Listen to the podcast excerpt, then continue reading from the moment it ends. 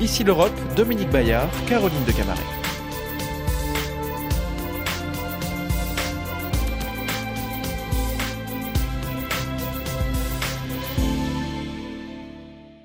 Bonjour à tous et bienvenue pour Ici l'Europe. L'Europe a tremblé après l'impact d'un missile qui a tué deux citoyens polonais près de la frontière avec l'Ukraine mais donc sur le territoire de ce pays membre de l'OTAN. Il apparaît aujourd'hui que cette frappe ne venait pas de Russie, mais elle interroge les capacités de réaction de crise et la solidité de l'Alliance atlantique. Nous en parlons tout de suite en duplex depuis Bruxelles, quartier généraux de l'OTAN, avec son numéro 2, Mircea Johanna. Bonjour, euh, merci d'être avec nous. Rappelons d'ailleurs tout de suite votre itinéraire. Vous avez été nommé secrétaire général délégué de l'Alliance Atlantique en 2019. Votre pays, la Roumanie, en est membre de plein droit depuis 2004. Auparavant, vous avez été un acteur de premier plan de la vie politique roumaine, membre du Parti social-démocrate, l'héritier du Parti communiste. Vous avez été ministre des Affaires étrangères, président du Sénat et même candidat à la présidentielle. Alors évidemment, euh, la Pologne et tous euh, les pays européens euh, sont sous le choc après l'explosion ce mardi d'un missile tombé sur le territoire polonais. Est-ce que vous êtes en mesure de nous dire aujourd'hui clairement ce qui s'est passé? Euh, tout d'abord, merci pour l'invitation. Euh, bien sûr que ce fut un incident qui a provoqué pas mal d'émotions euh, et c'est justifié de, de, trouver les réponses. le Conseil nord-atlantique a débattu ce problème il y a quelques jours. vous savez très bien que nos alliés polonais, y compris avec des spécialistes des États-Unis, ils ont commencé une investigation, mais aussi les, commandants militaires de l'OTAN et les services de renseignement de l'OTAN nous indiquent euh, que ce n'est pas euh, euh, une situation d'une attaque délibérée ou, une, raquette égarée de la part de la Russie. Donc on doit laisser un peu de temps aux professionnels de faire l'enquête, mais c'est bien clair que l'OTAN est en même temps très vigilant on, a suivi de près euh, les 100 attaques euh, à missiles contre l'Ukraine le jour même, avant, euh, cet incident. Donc la capacité de vigilance et de défense de l'Alliance est formidable. En même temps, on doit aussi dire qu'on a une lucidité, un calme, une détermination afin d'éviter l'escalade. Donc c'est ça que fait l'OTAN. nous défendons les pays alliés sur le flanc oriental, on aide l'Ukraine. En même temps, euh, nous veillons afin que l'escalation de ce conflit, qui est déjà tellement brutal, ne se développe dans un conflit entre la Russie et l'OTAN. On a fait ça d'une manière euh, calme, euh, forte et, très, très délibérée. Mircea Geoana, il y a tout de même une question. Pourquoi ce missile n'a-t-il pas été détecté par les moyens de l'OTAN? Est-ce qu'on doit en déduire qu'il y a des failles dans le dispositif actuel? Un pays membre peut être touché sur son territoire Bon, on a un système euh, de défense anti-missile, anti-raquette qui est fort, mais bien sûr que nous avons besoin d'investir davantage. Je crois que c'est pas cet incident euh, à la frontière entre l'Ukraine et la Pologne, c'est pas euh, un indice de la capacité totale. Mais c'est vrai que nous avons besoin d'investir davantage dans nos systèmes de défense anti-aérienne, anti-raquette. On a au niveau de l'OTAN euh, des dispositifs euh, qui, sont là, ça également au niveau national. Et je crois que le devoir de l'OTAN est d'intégrer les actifs et les batteries anti-raquettes que nous avons, y compris dans mon pays d'origine, euh, à Deveselu, en Pologne, en, Espagne, aussi avec, avec les capacités nationales. En Pologne, ils ont des batteries patriotes de la part des États-Unis, c'est un truc bilatéral. Donc, il y a un travail qui a commencé depuis quelque temps et on va avancer vers le sommet de Vilnius de l'année prochaine de l'OTAN, euh, d'avoir plus de réponses sur notre système intégré euh, de défense anti-raquettes et anti-missiles. Euh, parmi les 27 de l'Union européenne, on sent bien des différences, euh, des différences de sentiments vis-à-vis de la Russie. les pays baltes, par exemple, ont probablement, ont promptement réagi en demandant à, à l'OTAN d'assurer une meilleure défense anti-aérienne de la Pologne. Est-ce que vous pensez que c'est ce qu'il faut faire?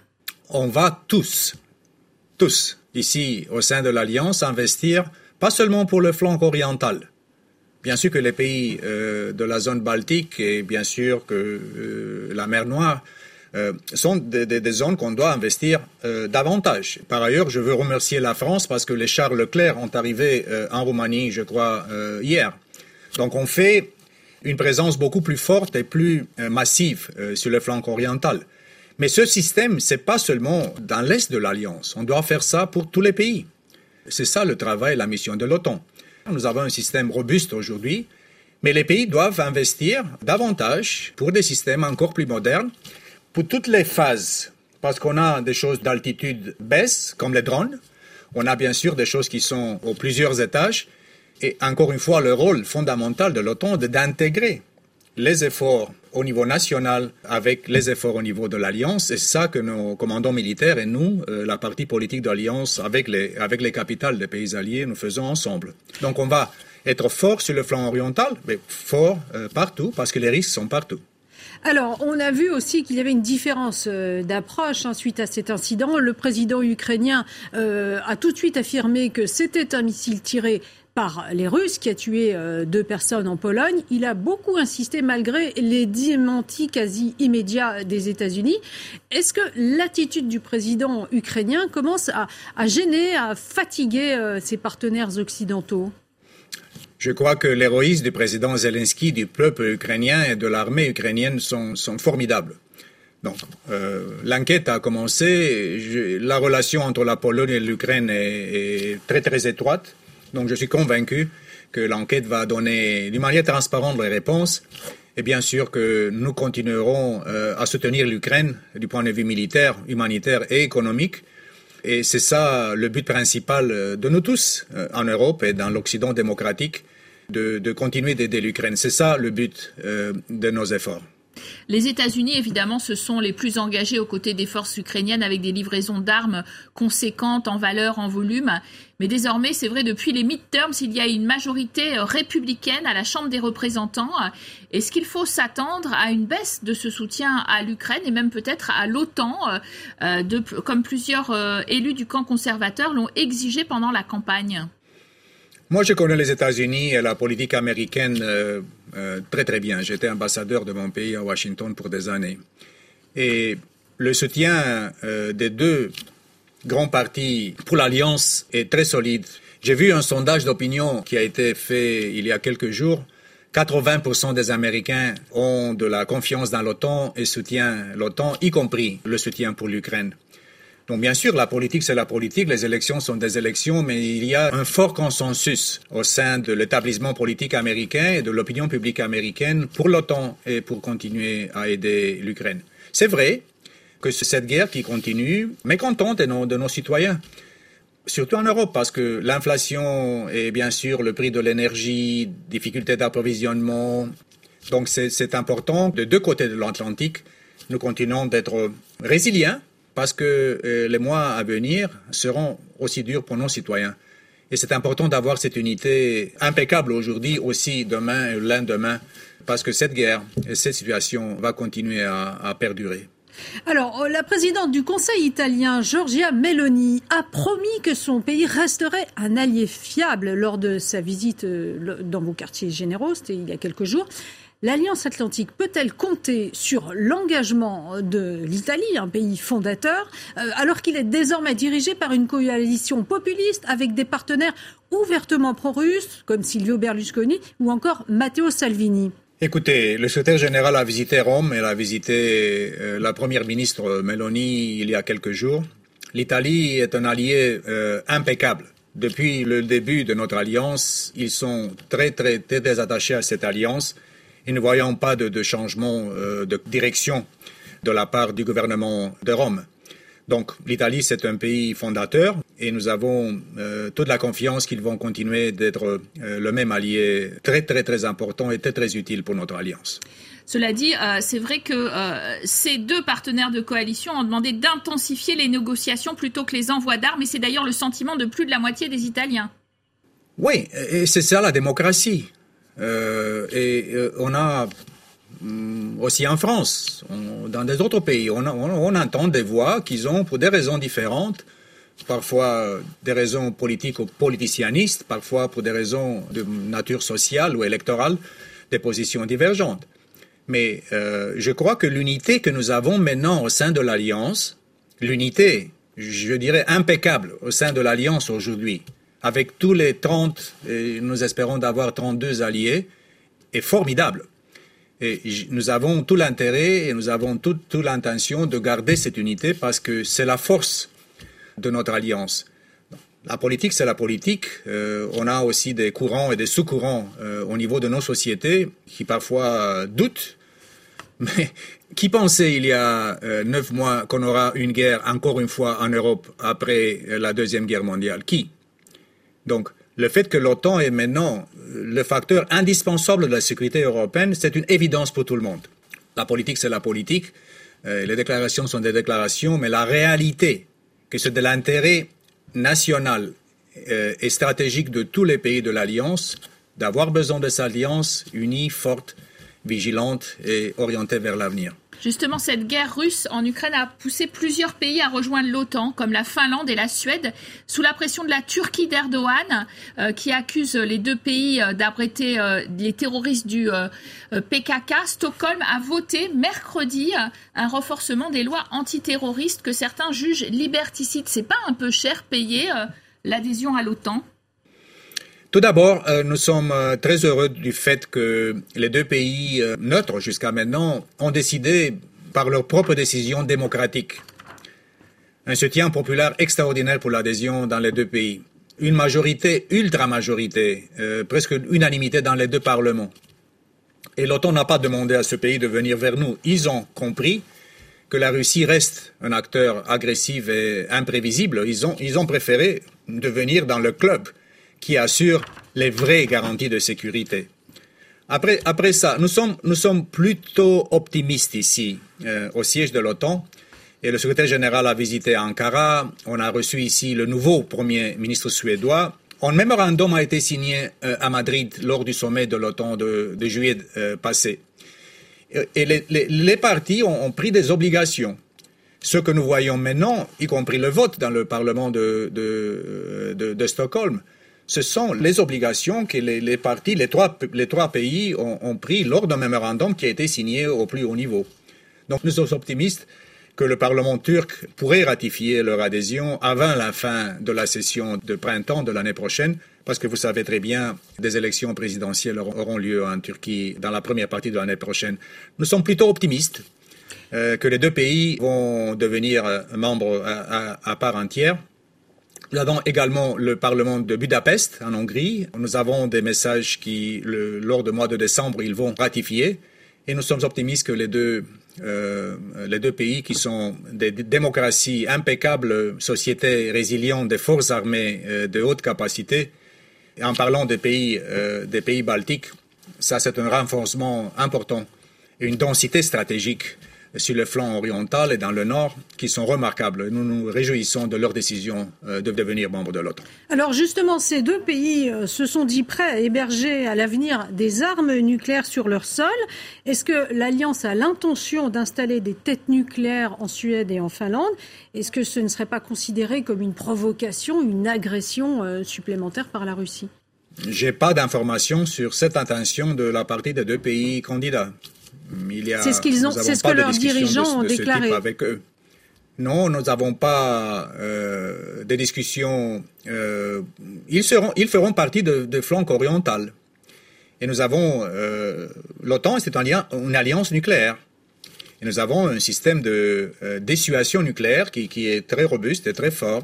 Et il n'y a pas d'intention de notre part d'y aller au-delà des arrangements qui existe toujours. C'est bien sûr les États-Unis, la Grande-Bretagne et la France, d'une manière euh, indépendante, parce que la politique nucléaire française est, indépendante, mais ce sont les trois pouvoirs nucléaires au sein de l'Alliance et un nombre des alliés euh, qui font partie de, l'arrangement euh, nucléaire. Il n'y a pas d'intention d'y aller vers le flanc oriental, ni importe la géographie de ce flanc pour le nucléaire. Nous sommes, nous sommes robustes, nous sommes vigilants, ça fonctionne bien. On n'a pas besoin d'y aller plus loin. Alors 14 pays de l'OTAN associés à la Finlande ont annoncé leur intention de se doter d'un système commun de défense aérienne et antimissile European Sky Shield euh, qui privilégie l'option euh, d'acheter des équipements sur étagère donc plutôt aux États-Unis. Il a été initié par l'Allemagne et ce projet se fera sans la France qui compte elle se fournir auprès d'industriels euh, européens plutôt. nouvelle brouille franco-allemande, donc elle fragilise l'OTAN et les projets industrialo-militaires communs je dirais euh, au contraire. Euh, J'étais euh, présent à la cérémonie euh, dans 14, euh, ministre de la Défense, c'était la ministre allemande, c'était aussi le ministre britannique et pas mal d'autres pays qui étaient là. Donc tout investissement dans la défense collective de l'Europe, c'est une bonne chose pour l'Alliance. Et bien sûr qu'il n'y a pas de choses qui excluent d'une manière délibérée de notre part. Donc il y a pas mal de projets franco-allemands. J'ai vu dans la presse euh, française, je crois ce matin même, que le projet pour l'avion de chasse de sixième génération continue. Donc on voit un besoin que les Européens investissent davantage dans notre défense. Aujourd'hui, de la totalité des budgets nationaux de l'Alliance tout entière, les pays de l'Union européenne investissent dans la défense seulement 20% et le reste de 80% sont les alliés non Union européenne. Donc il y a une asymétrie d'investissement. Et si on aura plus d'investissement par la France, par l'Allemagne, par la Roumanie, par, par tout le monde, on aura plein d'opportunités que les industries de défense et de sécurité de l'Europe puissent être plus fortes. Et l'OTAN, euh, d'une manière euh, très intéressante, aide de lutter contre le problème central de l'industrie de la défense euh, européenne, c'est la fragmentation. Et le fait que l'Alliance est le, seul endroit où tous les pays indiquent sur le processus de, de, de planification militaire de l'OTAN quelles sont les ressources et vers quels moyens vont se diriger ces ressources, d'une manière indirecte, nous aidons l'Union européenne et les pays de l'Union européenne d'avoir moins de fragmentation et là, je vois pas mal des opportunités pour les industries françaises, allemandes, euh, italiennes, roumaines, d'en profiter et de créer aussi des emplois de haute qualité dans les pays respectifs. Euh, merci Johanna. Pour terminer, une dernière question sur euh, cet exercice militaire grandeur nature euh, que vous avez prévu pour le, le printemps prochain. Orion, alors ça va se passer en Europe, c'est la simulation d'un conflit majeur sur le sol européen. Il faut désormais s'y préparer. Il n'y a rien de spécial, c'est un, exercice qui a été programmé depuis longtemps. Il est, il est annoncé, y compris à la Russie, à l'avance. Nous respectons toutes euh, les obligations de l'OSCE, de transparence et, et, tout ça, donc il n'y a rien de spécial. C'est vrai que le fait que la Russie a commencé cette guerre contre l'Ukraine a fait que le nombre d'exercices et l'intensité des exercices est encore plus haute chez nous. Parce que pourquoi? Parce que nous sommes vigilants et comme la France est à la tête du groupe de bataille en Roumanie, nous avons quatre groupes de bataille euh, supplémentaires. Nous avons une présence aérienne, navale et euh, une capacité de fortifier le flanc oriental, plus d'exercices.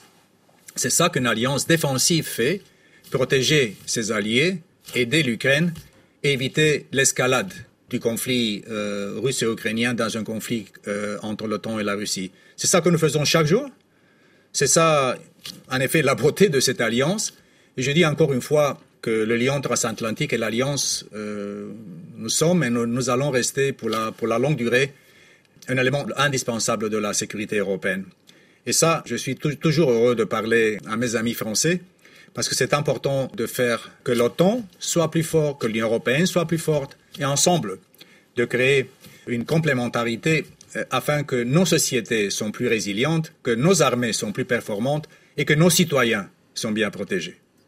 Merci à Johanna. Merci beaucoup d'avoir répondu à notre invitation. Merci à tous, vous, euh, les téléspectateurs, auditeurs, de votre fidélité. Tout de suite, votre rendez-vous avec l'info sur France 24 ou sur Radio France Internationale.